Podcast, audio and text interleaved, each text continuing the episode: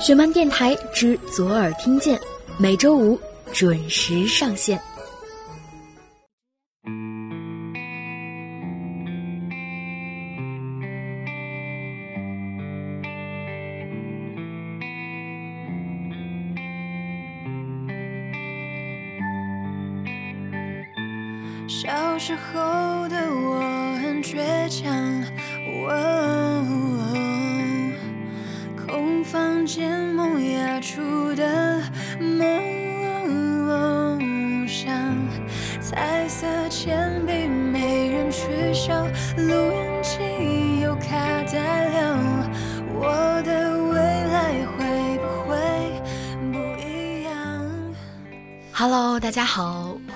次收听玄门电台之左耳听见，我依然是石榴，在北京阴雨的天气里跟你分享故事和心情。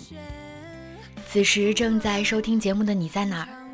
天气还好吗？又是一周过去了，这周你过得怎么样呢？今天已经是网剧《小妖的金色城堡》开机的第十二天了。学漫电台呢，也在前两个星期增开了一档新的节目《小妖的金色城堡》，晚安陌生人。可能有很多听众朋友已经听过了前两期，来自于妖精七七、米咪和林南一、周兴哲的晚安祝福。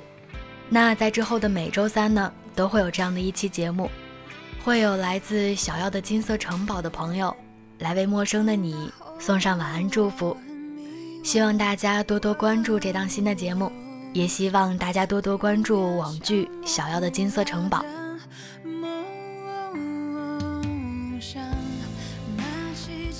今天的节目中将要跟大家分享到的故事名字叫做《你要放得下梦想，才能担得起人生》。故事来自于诗浩的书《未来不用太美，够温暖就好》。如果在听节目的过程中，你有任何想说的，或者是在今后的节目中想要听到的，都可以通过微信关注我们的公众平台十七 seventeen，数字的十七和英文的十七，把你想说的话直接留言发送给我们，也可以通过微博关注意林影业，意林是翻译的意，森林的林，一起来听今天的故事。你要放得下梦想，才能担得起人生。听方形讲他的故事，是在我花店开张后不久。那时候他刚来上海一个月，和成千上万刚毕业的大学生一样，满怀希望来到此地，却每天都在为着生存而奔波忙碌，过得穷困潦倒。他来上海那天，从长途汽车上下来的时候，已经是半夜。抬眼望去，林立的高楼大厦灯火通明，如同一片浩瀚的星空。那一瞬间，他的激情和梦想无比澎湃。但是，一低头，他发现自己的行李不见了。大半夜，他迷失在了繁星闪烁的钢筋水泥的森林里，他的激情像漏了气的足球，被生活一脚踢爆。满世界寻找行李的方醒，真正体会到了什么叫无助和绝望，但他万万没想到，这不过是前奏罢了。一直折腾到凌晨三点多，方醒终于在长途汽车站的值班室里找到了自己丢失的行李。工作人员说，不知道哪个白痴忘在车上了。那一刻，哭笑不得的方醒觉得自己真的是个白痴。当他拖着行李从车站出来时，曙光微现，整座城市万籁俱寂，他再一次陷入迷茫之中。方醒出生在一个普通小镇的普通家庭里，四年前，十七岁的他读高三，正是面临人生第一次重大考验的时候。他是那种典型的好学生，从小当班长，成绩优秀，深得老师欢心，奖状多得能拿来糊墙。小镇真的很小，小学就在幼儿园旁边，中学又在小学旁边，高中和初中还在一个校园里，所以十七岁的方醒从来没有离开过小镇。他觉得世界就那么点大。但是小镇没有大学，他又不得不考大学，所以他终有一天是要离开。而关于为什么要考大学，以及考上之后又会怎样，他其实完全不懂。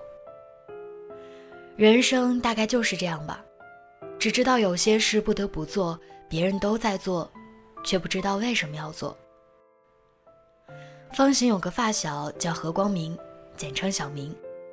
小明有个很光明的名字，却没能给取这个名字的父母挣多少面子，一直在坏学生的道路上努力着，逃课打架，不爱读书，不听话，却唯独听方醒的话。如果不是中考前三个月，方醒硬逼着他补习，他恐怕连高中都考不上。每次方醒劝他好好读书，他都是一脸不屑，仿佛读书是一件跟脱裤子放屁一样多余的事儿。高考前一个月，最后一次大型模拟考试，考一半的时候，小明跑了。说跑或许不准确，方醒记得那天小明突然一拍桌子，像弃医从文的鲁迅先生一样愤然起身，然后大骂：“老子不考了！什么玩意儿？考试能当饭吃啊！”说完，便在众人惊诧的目光中，霸气的大步离去。第二天，小明被校长请去谈话。然后顺理成章的被开除了，因为学校认定他是匹害群之马，所有的人都觉得他疯了。小明对他们的冷眼还以终止。方醒劝他低头认错，这个时候被开除的话，一切都完了。小明拍拍他的肩膀说：“一切都会好的，不读书而已，死不了。”然后小明给他讲了个故事。当年韩寒去办退学手续，老师问他：“你书都不念了，以后靠什么活下去？”啊？”天真的韩寒回答：“靠我的稿费啊！”办公室里所有的老师都笑了，方醒哭笑不得，只能说：“可你不是韩寒啊。”还有比尔盖茨呢。小明满不在乎，拍拍方醒的肩说：“我压根儿不是个读书的料，就不自欺欺人了。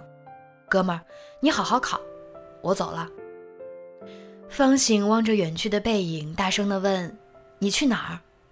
少年挥挥手说：“外面的世界。”那天，小镇下着瓢泼大雨。从此以后，方醒就没再见过小明，只知道他外出打工了。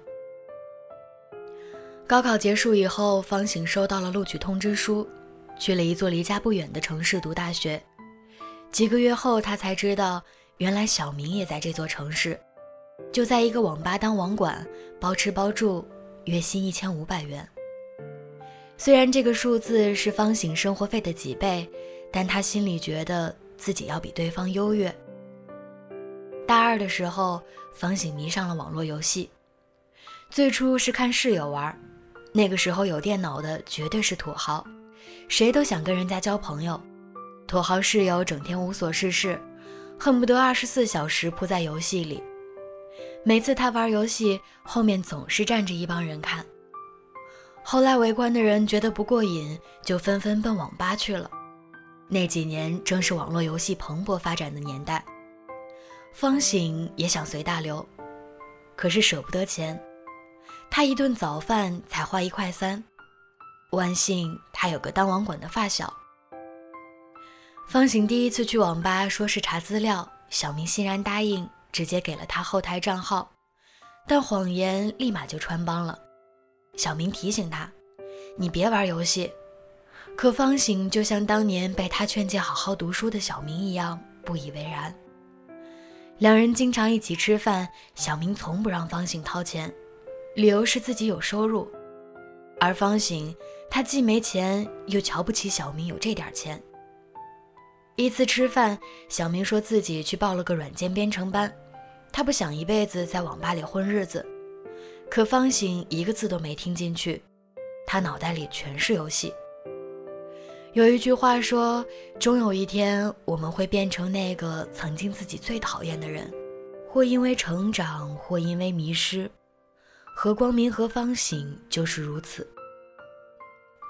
方醒的大学生活就这样在游戏中度过了大半。逃课挂科，这些他曾经打死不干的事儿，渐渐成了家常便饭了。小明劝了他几次，但就如对牛弹琴。一怒之下，他收回了账号，从此方醒不能免费玩电脑了。但瘾已形成之后的方醒开始变着法儿的从家里骗钱来打游戏，家人却还以为他在外面用功读书。在方醒大三的时候，小明换了新的工作，为小明送行的是两人的争吵。那时的方醒常通宵打游戏，颓废到生活不能自理。小明告诉他自己有了新工作，新公司在城市另一头的科技园，今后恐怕会很少见面了。方醒不知是因为嫉妒还是什么，突然就冲小明大发雷霆。面对气急败坏的方醒，小明平静地拍拍他的肩膀说：“你就烂在你的游戏里吧，大学生，我先走了。”同样的背影再次扬长而去。再见，小明是方醒毕业那天。当穿着得体的小明出现在穿学士服的方醒面前时，恍若隔世。那次争吵之后，小明就去了 IT 公司上班，收入比之前多了不少，只是经常加班熬夜。他为家里添了空调和冰箱。当年那个被爸妈满大街追着打的少年，如今已成了父母口中值得炫耀的好儿子。那次争吵后，小明那句语气平静的话，终于刺激了方醒仅剩的自尊心。他狠了狠心，卖掉了游戏账号，从此远离游戏，总算安稳毕业了。再见那天，两个年轻人用心地聊了聊未来。方醒说自己想去一线大城市，那里机会多，发展好。小明笑了笑，说起当年被学校开除后的事，父母气得要和他断绝关系。还是最心疼他的奶奶给了他五百块，他随便买了一张车票，就一头扎进了外面陌生的世界。为了活下去，他什么活都做过，工地上给人搬过砖，小饭店给人洗盘子，甚至还捡过垃圾。哭过，但哭完了还得继续，路是自己选的，跪着也要走完。后来网吧给了他一份可以度日的工作。但他依然很害怕那种漂泊不定的生活。那个时候，他明白自己只能往前走，不能停下来。畏惧使人成长，催人奋进。听完小明的话，方醒沉默良久，问道：“你后悔过吗？”小明笑着说：“后悔有什么用？自己选的路，跪着也要跪出个精彩来。”他端起酒敬了方醒一杯：“来，兄弟。”祝你一路顺风。方行走进我花店的那天，阳光明媚，但他脸上却愁云密布。我问他想买什么，他支吾了半天，说随便看看。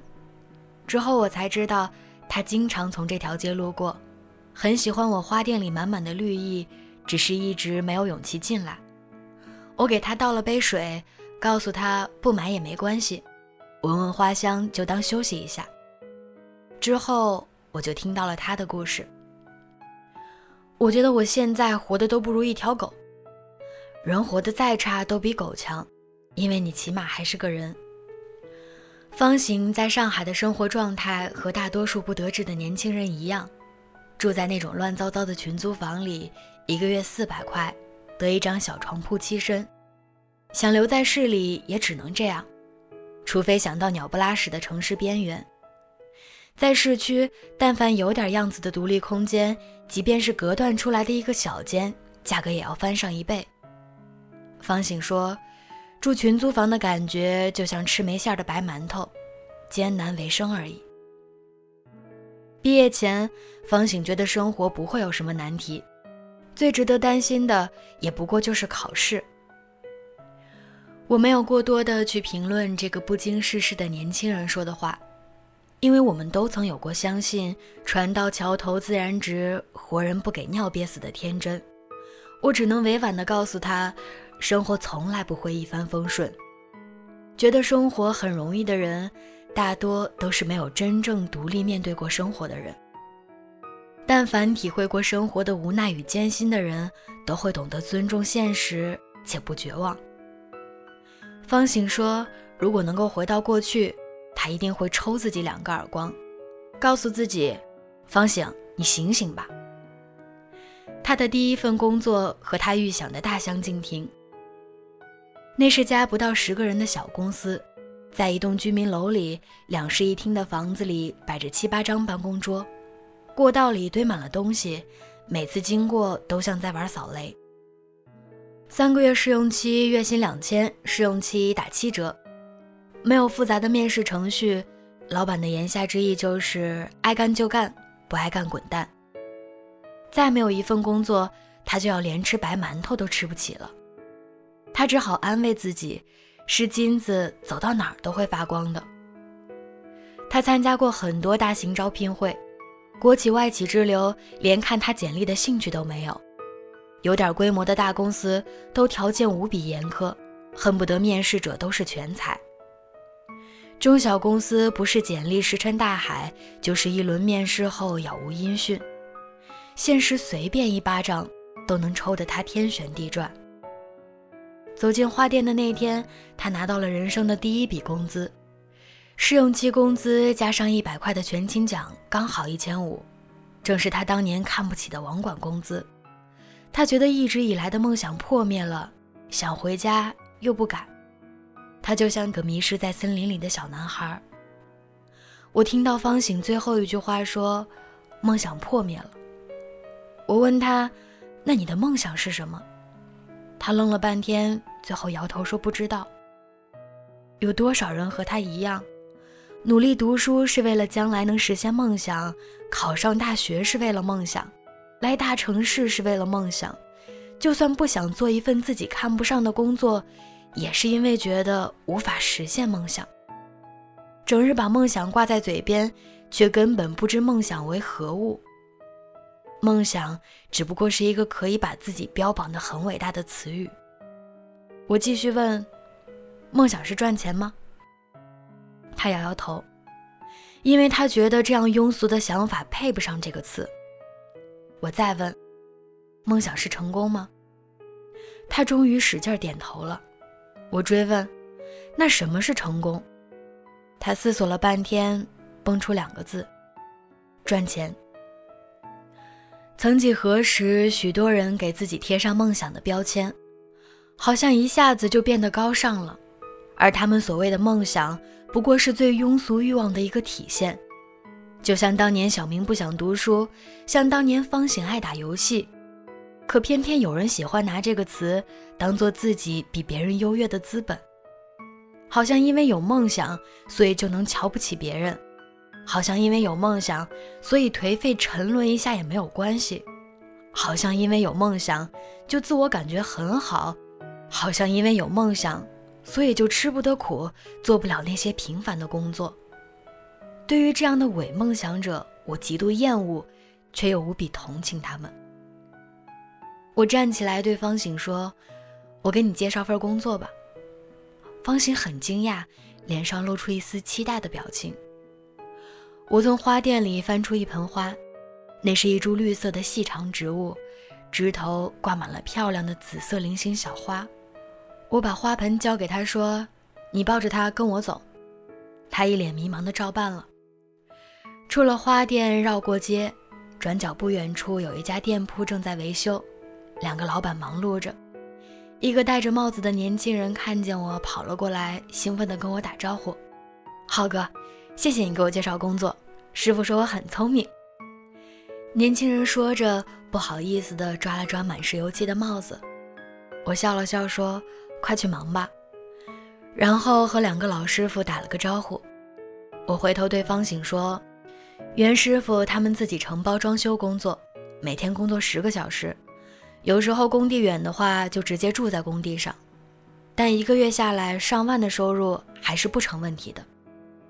听到最后那句，方醒惊讶万分，这这么多啊！不过你想干的话，得像刚才的小顾那样，先当三年学徒工，包吃包住伺候师傅，没有工资，三年后你就出师了。如果干得好，比师傅拿的都多。我瞟了他一眼，问：“怎么样，干吗？”方醒明显失望了很多，摇了摇头说：“这太辛苦了吧，我一个大学毕业生去干这个。”那走吧。我继续带着他往前走，路口的天桥上，一个男人在摆摊给人贴手机膜。我问：“这个干吗？成本一两块钱的膜就能卖到十几二十，生意好的时候一天三五百不在话下。”方形一脸的为难。虽然这个数字明显对他很有诱惑，但最后他还是摇了摇头，理由是自己拉不下这个面子。一路走，一路停，无数不同的工作在我们眼前出现。我看到方醒的脚步渐渐慢了下来。我猜想，这么多年来，他大概从未停下脚步去看看真正的生活是什么样的。生活不是梦想那样的空中楼阁。这个世界上哪有又舒服又体面、钱又多还不用吃苦的工作？除非你能投一好胎。放得下梦想，才能担得起人生。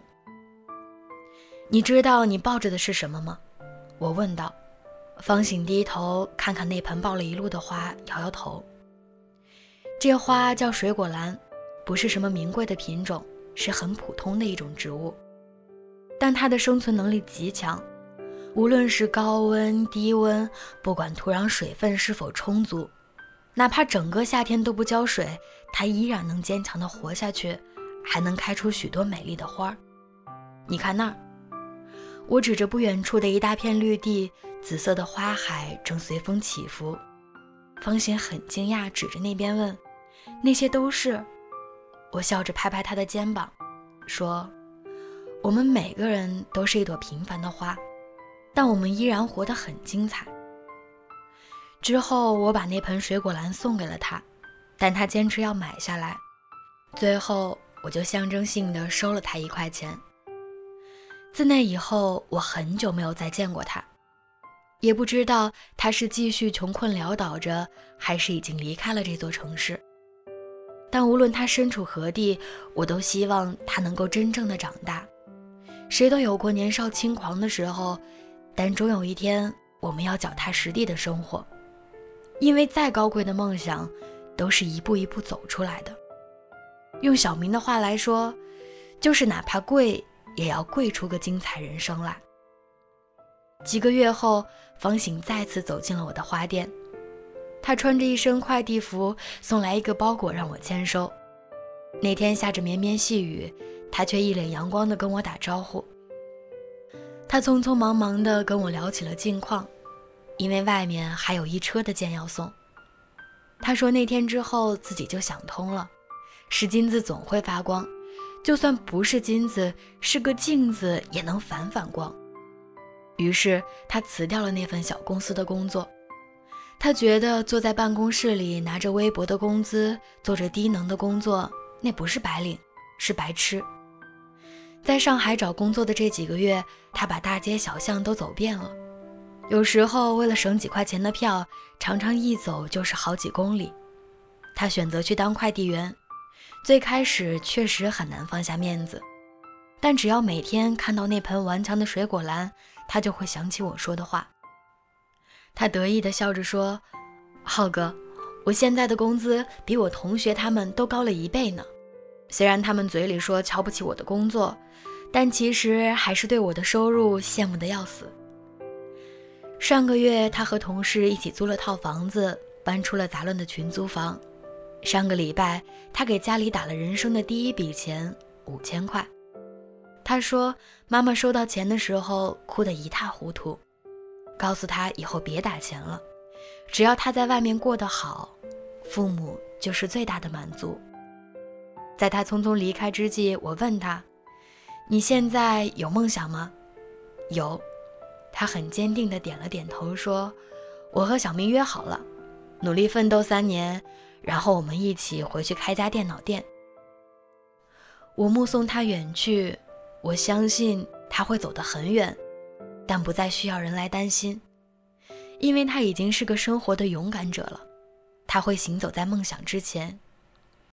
其实，所谓梦想，并非一个结果，而是我们为之奋斗的整个历程。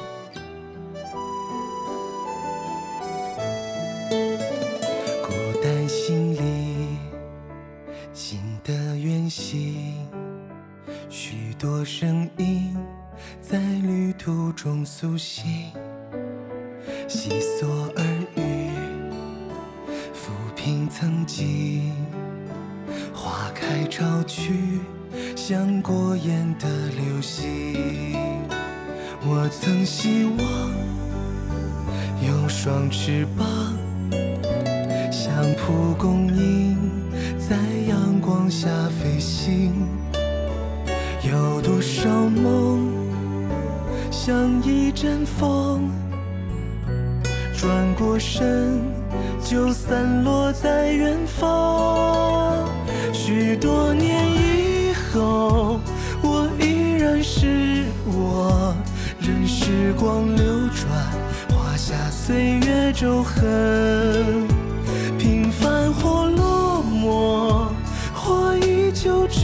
说如火。虽然我渺小，也有飞的信仰。今天的故事到这里就分享完了。此时正在收听节目的你，有什么想说的呢？